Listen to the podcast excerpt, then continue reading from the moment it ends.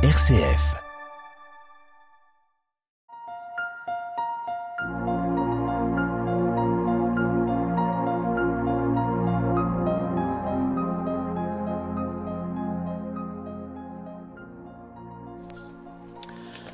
Bonjour et bienvenue dans l'émission Église aux mille visages. Aujourd'hui, Bernadette Sachet à l'antenne pour cette émission hebdomadaire qui rend compte de la vie œcuménique dans le Loiret.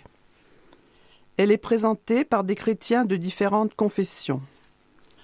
Aujourd'hui, je reçois Geneviève David, membre de l'Église catholique. Bonjour Geneviève. Bonjour Bernadette.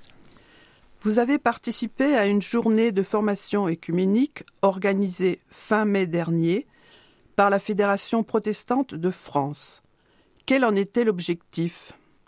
Alors, le service des relations avec les églises chrétiennes de la Fédération protestante de France proposait à Paris une journée de formation pour euh, découvrir de nouvelles méthodes de dialogue inter-églises.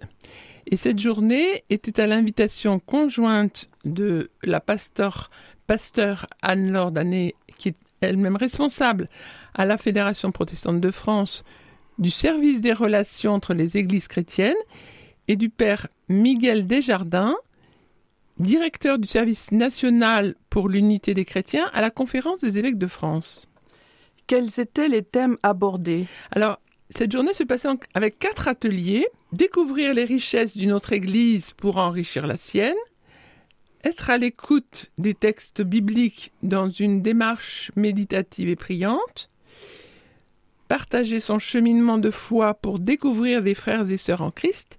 Et entrer dans un processus de guérison des mémoires entre Églises ou au sein d'une même Église. Pouvez-vous nous parler de l'atelier intitulé Découvrir les richesses d'une autre Église pour enrichir la sienne Cet atelier était animé par Anne-Laure Danet et était nommé l'œcuménisme réceptif. Que signifient ces termes, l'œcuménisme réceptif? Alors, c'est une nouvelle approche qui vient d'un théologien anglais, Paul Murray, un laïc catholique, qui a pensé que c'était important de regarder autrement. C'est un changement d'attitude dans lequel la question n'est plus que pouvons-nous offrir aux autres, mais que devons-nous recevoir des autres? Et l'enjeu n'est donc pas seulement une compréhension mutuelle, mais une conversion au sein de chaque tradition chrétienne. Le communisme réceptif est alors un moyen pour stimuler cette conversion personnelle. Oui, Bernadette. Et cette conversion, elle est en même temps communautaire et institutionnelle.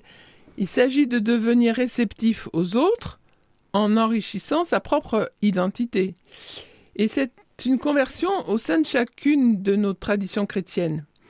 Parce que l'idée avec le communisme réceptif, ce n'est plus de dire ce que les autres doivent changer pour que l'on puisse être d'accord, mais au contraire de rechercher ce que l'on peut recevoir des autres traditions chrétiennes pour enrichir sa propre tradition. Et cela implique pour chaque tradition de faire son autocritique sur ses propres difficultés et d'entrer dans une démarche d'humilité et de conversion en se mettant à l'écoute des autres.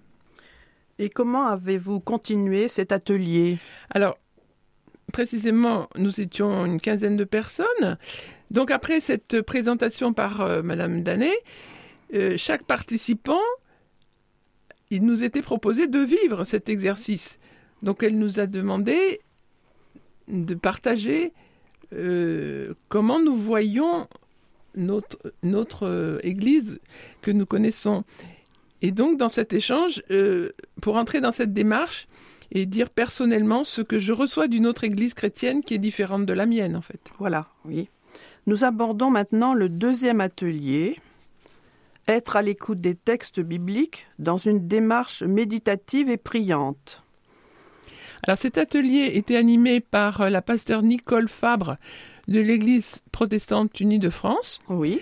Alors, il ne s'agit pas d'un texte biblique, d'une étude biblique. Non, non, c'est vraiment une écoute à la fois intelligente et priante d'un texte biblique. Il ne s'agit pas de chercher le sens, ce texte qui est donné par euh, l'animateur de, la réunion hein, au départ. Là, en l'occurrence, on avait un texte biblique dans Saint Jean.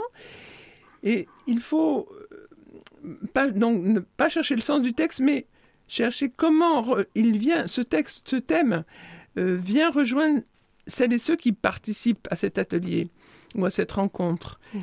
Et se laisser rejoindre personnellement par ce texte aujourd'hui et d'écouter et accueillir en même temps la parole du texte et la parole de chaque participant à ce temps lorsqu'il y aura le temps de partage. partage, oui. Comment se déroule ce temps de prière? Alors généralement, il est proposé quatre temps. Il y a un premier moment, une lecture, chacun reste en silence avec une lecture attentive du texte. On écoute. Ensuite, on relit le texte pour qu'il nous imprègne dans un temps de méditation. Ensuite, en troisième temps, c'est toujours en silence, mais ensuite, chacun peut exprimer ce qu'il souhaite partager, un mot, une phrase, mais sans commentaire des autres participants. Et pour terminer, le quatrième temps, à la suite de ces différents temps d'écoute, en toute simplicité, chacun peut écrire, s'il le souhaite, brièvement les paroles qui lui viennent et qu'il veut adresser comme une prière à Jésus ou à Dieu. Et donc, euh, après ce temps de silence, c'est le, on partage au groupe ce que l'on a reçu dans cette prière, qui est une prière personnelle dans la présence du Christ, en fait. Oui, donc cela rejoint l'activité appelée lecture méditative qui est proposée au Centre œcuménique d'Orléans. Absolument, Bernadette, oui, oui, tout à fait. C'est exactement depuis des années ce qui se proposé au Centre œcuménique. Et cette lecture œcuménique de la Bible est source d'unité. Je pense que c'est pour ça qu'elle est proposée au, chemin, au, Centre, œcuménique.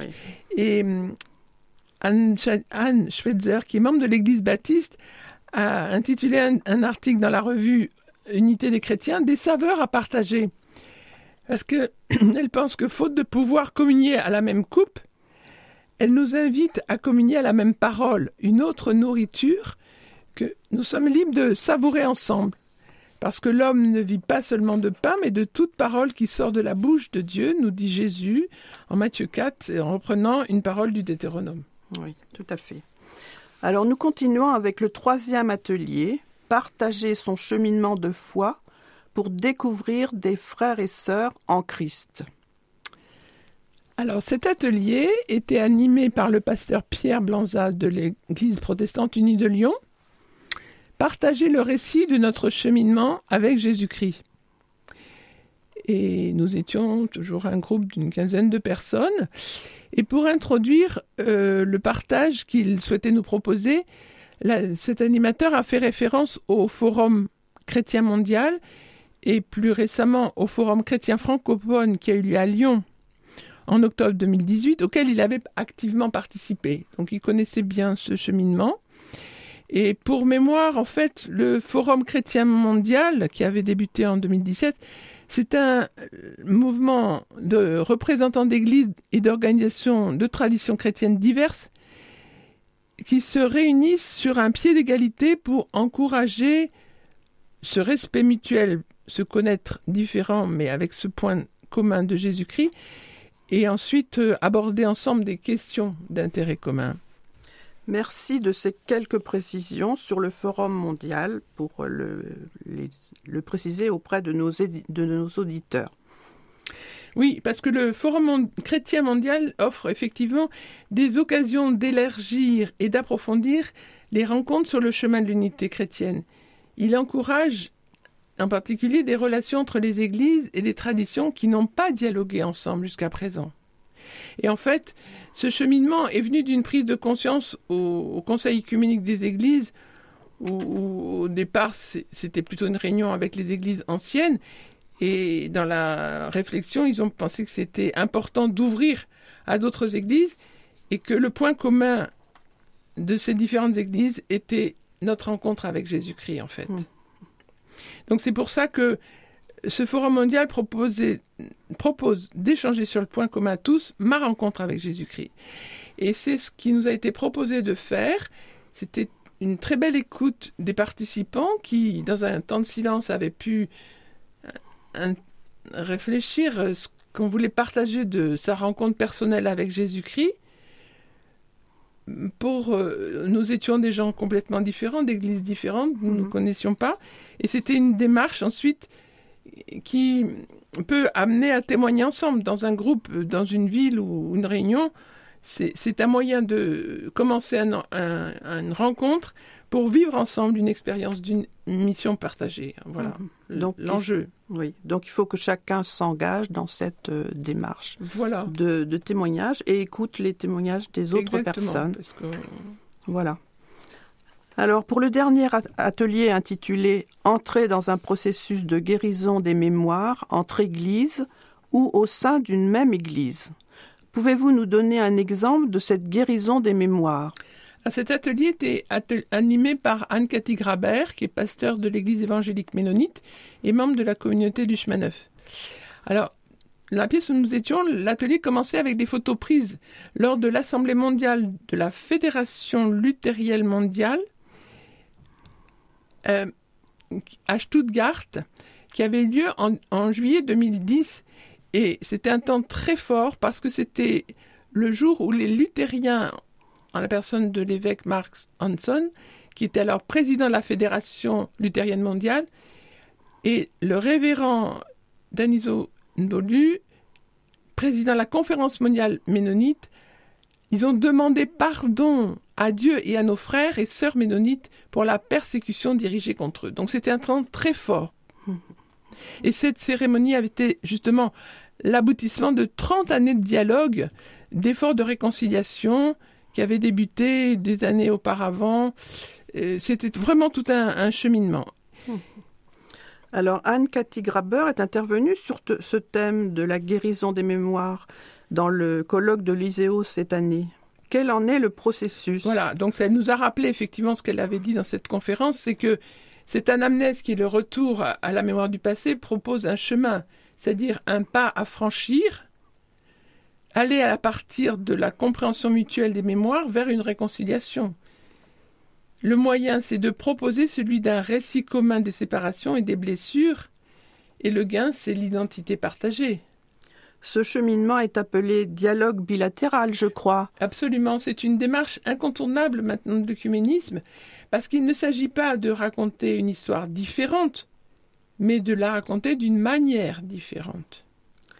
Merci Geneviève David de nous avoir fait partager ce que vous avez retenu de cette formation qui a été très riche. Les mots découvrir l'autre, partager, être à l'écoute sont revenus souvent au cours de ces ateliers. Merci à Eleanor à la technique. Auditrices et auditeurs, merci pour votre fidélité. N'oubliez pas d'aller sur le site internet rcf.fr pour découvrir et écouter nos différentes émissions Église aux mille visages.